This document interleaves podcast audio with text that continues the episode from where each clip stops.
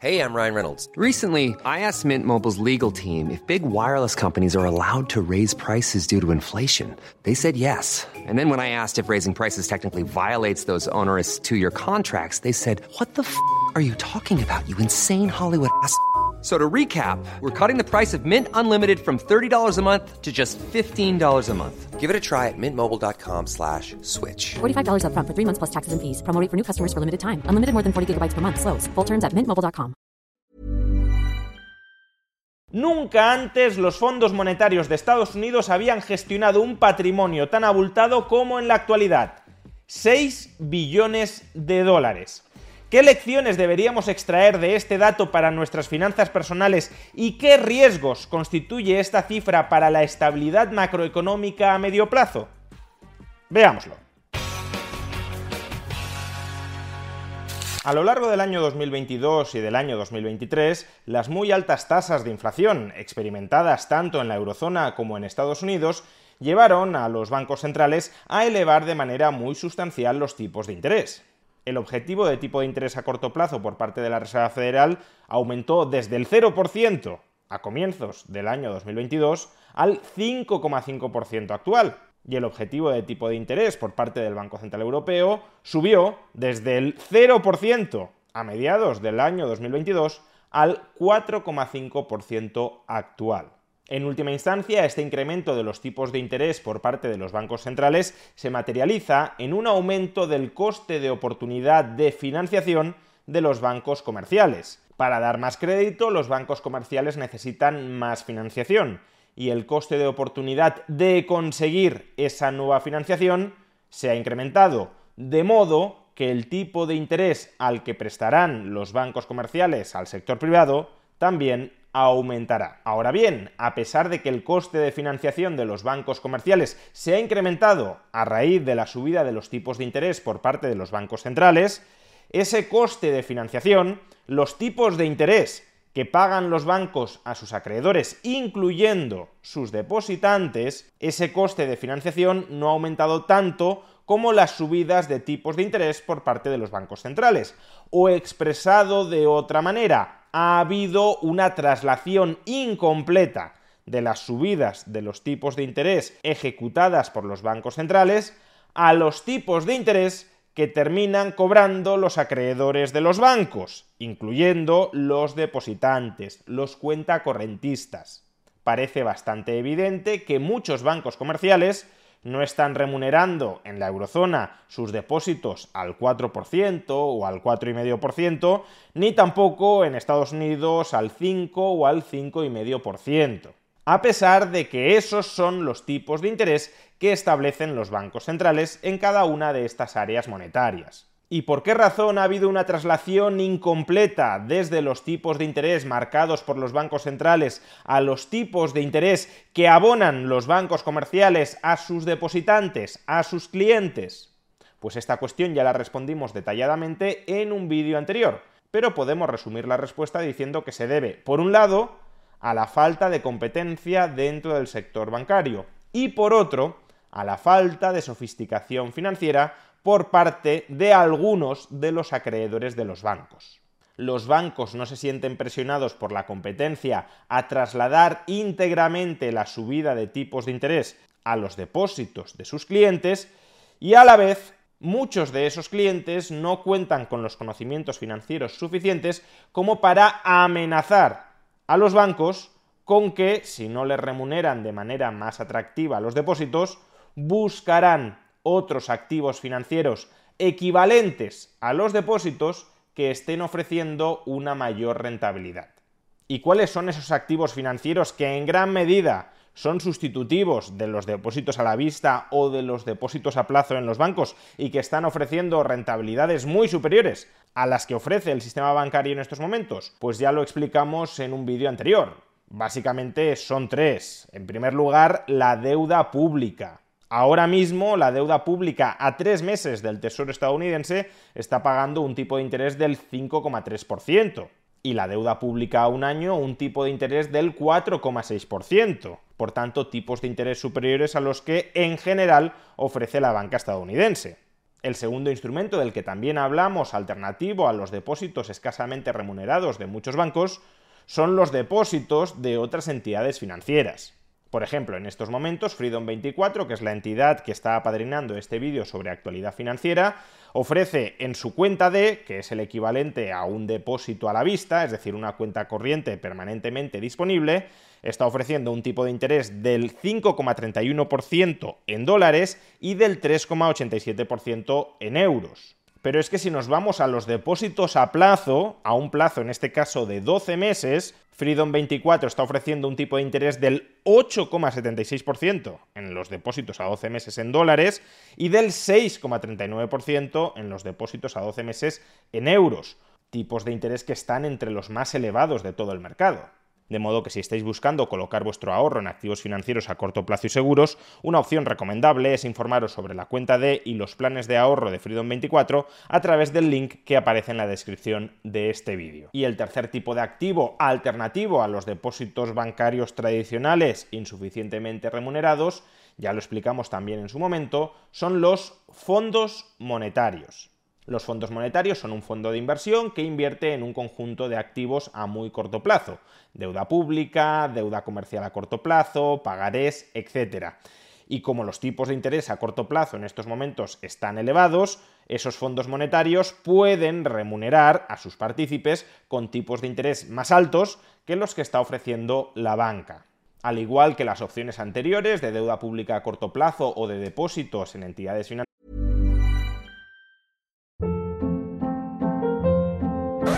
Hold up. What was that? Boring. No flavor. That was as bad as those leftovers you ate all week. Kiki Palmer here, and it's time to say hello to something fresh and guilt-free. Hello Fresh. Jazz up dinner with pecan-crusted chicken or garlic butter shrimp scampi. Now that's music to my mouth. Hello Fresh. Let's get this dinner party started. Discover all the delicious possibilities at hellofresh.com.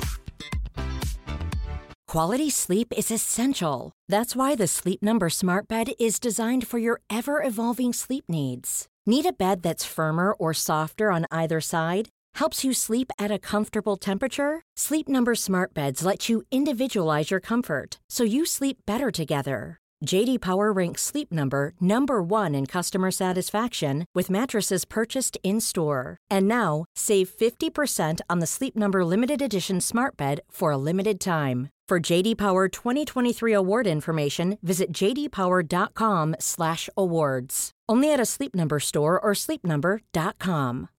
Millions of people have lost weight with personalized plans from Noom, like Evan, who can't stand salads and still lost 50 pounds. Salads, generally, for most people, are the easy button, right? For me, that wasn't an option. I never really was a salad guy. That's just not who I am. But Noom worked for me. Get your personalized plan today at Noom.com. Real Noom user compensated to provide their story. In four weeks, the typical Noom user can expect to lose one to two pounds per week. Individual results may vary. combinan rentabilidad alta a corto plazo y también medio plazo con liquidez. Y precisamente por ello, estos activos financieros a corto plazo y más altamente remunerados que los depósitos bancarios tradicionales están empezando a representar una amenaza seria a la sostenibilidad del negocio bancario en este contexto de altos tipos de interés. Y es que a pesar de la falta de sofisticación financiera de muchos ahorradores, que simplemente no conocen estas alternativas porque hasta el momento el coste de oportunidad de no conocerlas no era tan elevado, a pesar, como digo, de esta falta de sofisticación financiera, cada vez más gente está tomando conciencia de ello, cada vez más gente está viendo que la inflación devora sus ahorros y que los bancos remuneran sus ahorros a tipos de interés mucho más bajos que otros instrumentos de inversión líquidos alternativos y por tanto está empezando a reemplazar su depósito bancario tradicional por estos otros tipos de activos líquidos alternativos. Por ejemplo, hace unos días nos enteramos de que los activos gestionados por los fondos monetarios estadounidenses han alcanzado su máximo histórico. La inversión en estos fondos monetarios, que como digo es una alternativa a la inversión en depósitos bancarios tradicionales, ascendió a prácticamente 6 billones europeos, con 12 ceros, 6 billones de dólares. Solo en la última semana, las nuevas entradas de capital en estos fondos monetarios han ascendido a 80.000 millones de dólares. Por tanto, es bastante evidente que existe un interés creciente en este tipo de instrumentos financieros líquidos alternativos a los depósitos bancarios que remuneran el ahorro en este contexto de altos tipos de interés globales a tipos de interés muy bajos. ¿Y esto qué implicaciones tiene sobre la sostenibilidad financiera del sector bancario? Pues que si existe un interés creciente por parte de los ahorradores en instrumentos de inversión líquidos alternativos al depósito bancario tradicional, los bancos tradicionales van a empezar a tener problemas de liquidez. Sus acreedores les cerrarán el grifo de la financiación para empezar a financiar a fondos monetarios, a deuda pública o a entidades financieras rivales que ofrezcan por sus depósitos tipos de interés más altos. Y cuando un banco pierde la financiación de parte de sus acreedores, solo tiene tres alternativas. La primera es intentar retener a esos acreedores ofreciéndoles tipos de interés más altos. No te vayas a la competencia que te voy a pagar más. El problema es que muchos bancos están invertidos en préstamos y activos a muy largo plazo que fueron concedidos en momentos de bajos tipos de interés y por tanto tampoco tienen tanto margen para subir los tipos de interés a los que remuneran sus pasivos sin que su cuenta de resultados empiece a presentar números rojos. Una segunda posibilidad con la que cuentan los bancos es liquidar sus activos. Si me cierras el grifo de financiación y te tengo que reintegrar, que reembolsar parte del dinero que me venías prestando, lo que puedo hacer es liquidar algunos de mis activos cobrarlos y darte el dinero que he cobrado por la venta de mis activos. Sin embargo, de nuevo, los bancos tienen un problema aquí, y es que están invertidos, como decía, en activos a muy largo plazo. Y si un banco intenta liquidar, intenta vender en estos momentos, en este contexto de altos tipos de interés, sus activos a largo plazo, los venderá con pérdidas, y eso provocará una progresiva descapitalización de ese banco. No en vano, la crisis de la banca regional estadounidense, que arrancó hace algo de un año con el Silicon Valley Bank, tuvo su origen en este fenómeno. Y la tercera alternativa con la que cuentan los bancos que tienen problemas de liquidez es intentar cerrarse financiación barata con el banco central correspondiente.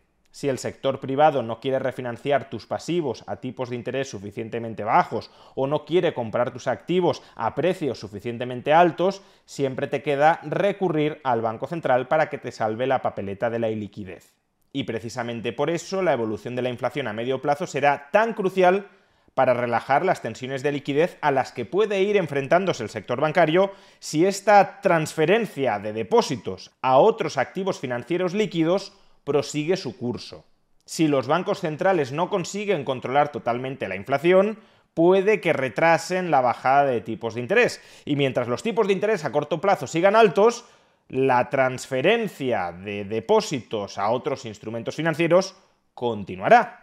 Y a su vez, si la inflación sigue alta, los bancos centrales serán más reacios a extender líneas extraordinarias de liquidez para apuntalar un sistema financiero ilíquido, porque su lucha contra la inflación puede limitar la magnitud de las líneas de liquidez que estén dispuestos a proporcionar. En definitiva, los altos tipos de interés a corto plazo actuales generan tensiones de liquidez dentro de un sistema bancario muy endeudado a corto plazo y muy invertido a largo plazo en inversiones de bajo rendimiento. Esta combinación dificulta que los bancos tradicionales se puedan refinanciar a altos tipos de interés en el contexto actual y también dificulta que puedan disponer de su activo a largo plazo para restablecer su liquidez y cuanta más liquidez traten de reembolsar los acreedores de los bancos para reciclarla en inversiones, en deuda pública a corto plazo, en depósitos en otras entidades financieras o en fondos monetarios, más se tensionará la situación financiera de la banca. Que los activos gestionados por fondos monetarios en Estados Unidos se hallen en máximos históricos y continúen creciendo a un ritmo semanal muy elevado pone de manifiesto que la actual situación de altos tipos de interés no es compatible con la estabilidad del sector bancario. O los tipos de interés comienzan a bajar o las tensiones en la banca regresarán. Y para que los tipos de interés puedan bajar de manera sostenida, es necesario cantar victoria contra la inflación.